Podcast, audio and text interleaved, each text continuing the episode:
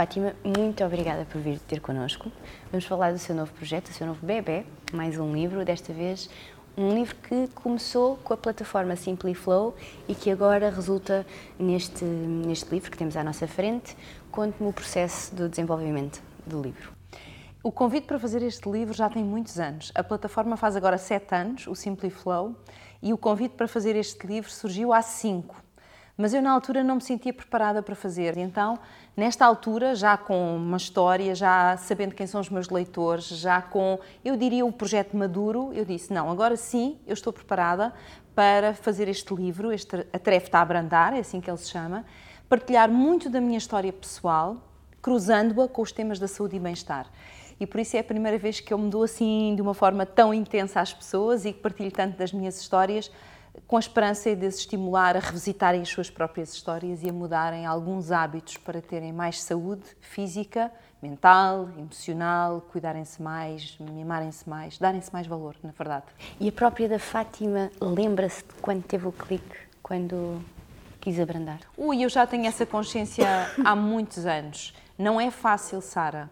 E eu acho que nós temos que aceitar que é uma coisa difícil. Ou seja, Uh, não vale a pena andar aqui a dourar a coisa e dizer não, é só pensar nisto e automaticamente nós abrandamos. Não. Nós temos que ter, primeiro, consciência de que estamos num ritmo que não é bom para nós.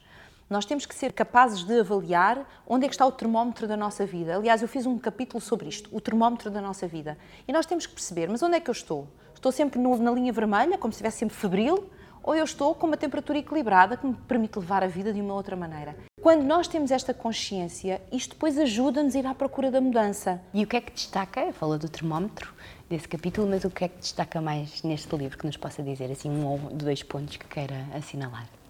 É assim, há muitos pontos aqui que eu acho que, que, vão interessar às pessoas, mas, por exemplo, eu gosto de falar aqui na questão do tempo. Eu dedico um grande capítulo às minhas sete dimensões do slow living. E as minhas sete dimensões do slow living passam muito pelas questões do tempo.